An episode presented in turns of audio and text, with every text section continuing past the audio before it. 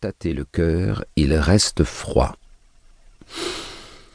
Il se laisse sans doute tâter encore un peu en vain jusqu'à sa mort deux ans après ces lignes. Il n'y a pas que les injures et la brutalité des jugements portés sur elle. Il y a les mensonges. Dans les articles qu'ils ont écrits au sujet de Pauline Dubuisson, je crois que Madeleine Jacob et Jean Co ont menti. Et il ne s'agit ni de mensonges par omission, ni d'approximation psychologique, ni d'interprétation tordue, mais de véritables mensonges, bien purs, comme affirmer que la voisine a une moto rouge alors qu'elle a un vélo vert. Et pas seulement eux, presque toute la presse de l'époque, les petites mains du fait divers et les habitués du tribunal, les deux romanciers qui se sont penchés sur elle. Mais peut-être qu'ils ne savaient pas. Les journalistes qui se contentent de relayer les informations transmises par la police, de faire écho à la rumeur publique ou de recopier les propos de leurs confrères sont des tocards. Et je sais de quoi je parle, j'en suis un. Mais pas tous des menteurs certains si, dont le seul objectif est d'exciter la foule, de lui lancer de la chair à mordre. Plus grave, car à la source, je crois que les inspecteurs qui ont enquêté sur l'affaire ont menti également.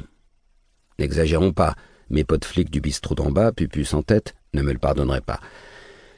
Disons plutôt qu'ils ont orienté les témoignages, écarté ce qui les gênait, déformé les faits. Pire, je crois que les avocats et les magistrats qui l'ont jugé, massacré, ont menti.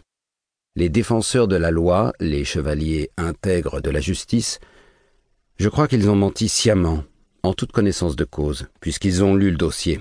Espérons. Ils ont triché dans l'enceinte du plus grand tribunal de France pour écraser une jeune femme de vingt-six ans comme une punaise. Dans l'arène du palais de justice de Paris, Pauline Dubuisson a combattu toute seule, en éclaireuse, face à une génération entière, celle d'avant-guerre, face même à des centaines d'années de vertus hypocrites, de méfesses et de domination masculine, face à une société qui ne voulait pas d'elle, qui ne voulait pas des filles comme elle, que le ciel l'en préserve. Elle n'était que ça, une fille, autant dire pour eux presque rien, mais elle les a regardés droit dans les yeux, les vieux maîtres, vaillamment, irrévérencieuse.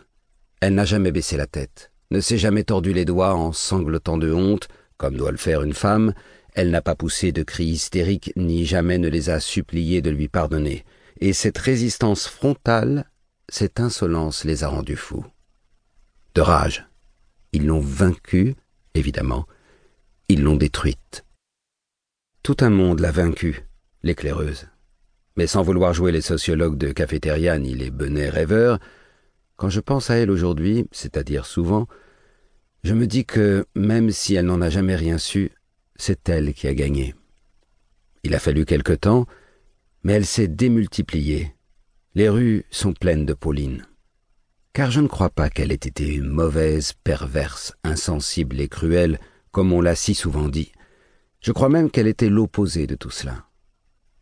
Je n'en suis pas sûr, car elle est avant tout déroutante, difficile à cerner, à comprendre, si l'on s'en tient aux témoignages de ceux qui l'ont connue, même les plus proches.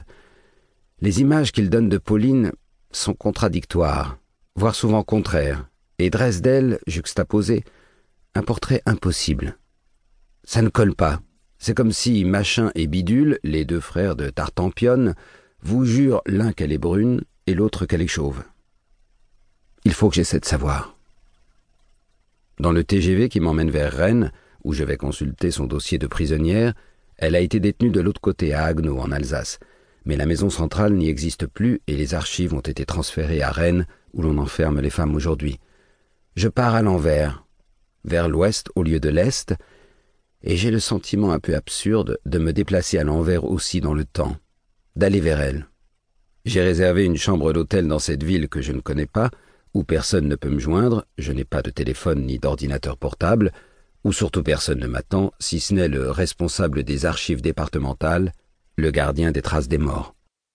En ouvrant ma canette de bière dans le train, en mordant dans ce qui est présenté comme un sandwich rare au pain unique en son genre, au fromage réputé provenant sous le manteau de je ne sais où, et au jambon de je ne sais quel port prestigieux, Assis, le corps mou et les yeux par la vitre, sur je ne sais quelle campagne filante, je décide de penser sérieusement à Pauline. C'est facile, depuis des mois, je suis au bord de l'obsession, vacillant. Anne-Catherine, ma femme, ne peut pas m'en vouloir, c'est à peu près elle cinquante ans plus tôt. Je ne cherche pas de communication transcendantale, de communion mystique sublime entre l'artiste, dont l'âme est très mobile et dotée de pouvoirs fantastiques, on apprend ça à l'école, et le fantôme de son personnage. Mais je me dis qu'il faut que je m'avance vers elle, pour la voir. Ça peut sembler mystique, je reconnais, mais non, j'y vais en train. Que j'essaie de la comprendre.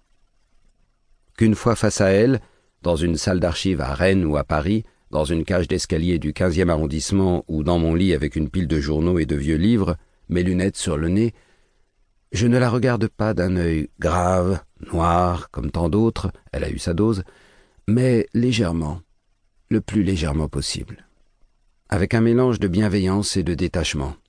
Ça devrait aller, il me semble que c'est ce qu'on doit s'efforcer de faire avec tout le monde, avec les vivants qu'on croise. Que j'essaie de la comprendre. Ce qu'il faut surtout, pour parler technique, c'est que je n'invente, ne truque rien. Là aussi, elle a eu sa dose. Que je m'efforce d'être le plus précis, le plus juste, le plus fidèle qu'on puisse être si loin dans son futur. Pas question de prétendre détenir une quelconque vérité, je suis un petit gars simple et modeste, mais juste. Ne pas raconter de salade. Paul Valéry aurait déclaré ou écrit, mais personne ne dit où, je ne trouve pas, et j'ai la flemme de chercher partout, que ce soit lui ou ma tante n'a pas d'importance du moment qu'on est d'accord. Il y a plus faux que le faux, c'est le mélange du vrai et du faux. Je suis l'ami de la fiction, je le jure. Je passe mon temps à lire des romans, policiers par exemple, et suis toujours épaté d'y, comment dire, croire, de m'intéresser à des faits imaginaires, ou de m'inquiéter pour des gens qui n'existent pas, comme un enfant devant Bambi, mais qu'on s'approprie l'existence et l'âme de quelqu'un et qu'on en fasse ce qu'on veut, je ne sais pas, ça me gêne un peu. Dans le roman La Ravageuse, publié près de trente ans après la mort de Pauline, Jean-Marie Fitter l'a fait parler à la première personne et invente les trois quarts de sa vie et de ses pensées. C'est le coup de main de l'artiste à la pauvre et simple mortelle. J'ai arrangé un peu la réalité, mais c'est pour ton bien, si tu étais là, tu me remercierais. J'ouvre cette parenthèse un an après la phrase qui précède. Je suis en train de terminer le livre. Je viens de lire un roman de Jean-Luc Seigle sur Pauline Dubuisson sorti cette semaine. Le principe narratif est le même que celui de Fitter. J'ai d'abord pensé retirer les mots écrits ci-dessus pour ne pas donner dans la petite bataille ridicule genre cours de récré d'école primaire de littérature, mais dans son avant-propos, il consacre un passage aux biographies, ou du moins aux livres qui ne s'attachent qu'aux faits. Il considère qu'ils constituent un crime littéraire, voilà mal barré, dont l'arme est, paradoxalement, estime-t-il dans ses lignes préliminaires, une écriture sans vie à la différence du roman. C'est de bonne guerre. Donc, bon, je laisse les miennes, de lignes. Viens là, vas-y, viens là. Je vous écris dans le noir à la qualité rare de défendre Pauline.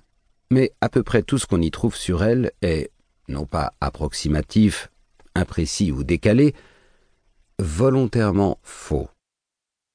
De son point de vue, Seigle a raison puisque la vérité qu'on ne peut qu'approcher comme aux eaux les tigres, qu'on attrape et n'étreint, n'obtient évidemment jamais, n'est pas dans l'intention de son livre. Il cherche avant tout à faire le portrait d'une femme, à la recréer. Mais on a déjà beaucoup recréé Pauline, on n'a même fait que ça. Il y a de la vie dans ce roman, c'est sûr, je le reconnais de bon cœur. Serrons-nous la main.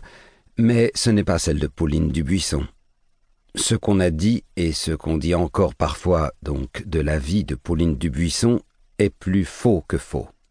Pas de bol. Je n'aimerais pas que ça arrive à ma mère, ni à moi. Philippe Génada, saltimbanque au cœur tendre, était un grand amateur de vodka fraise et de courses de cochon. Pour essayer de ne trahir ni Pauline ni mon projet, il faut que je sois rigoureux. Et comme un petit chercheur en blouse blanche, au cœur tendre, allez, qui baisse le nez sur son microscope, soucieux des détails. Où se trouve le diable, paraît-il. Chapitre 1 Tout à signaler. Dans une chambre du deuxième étage de la villa Les Tamaris, au 63 digue de mer à Malo-les-Bains, Pauline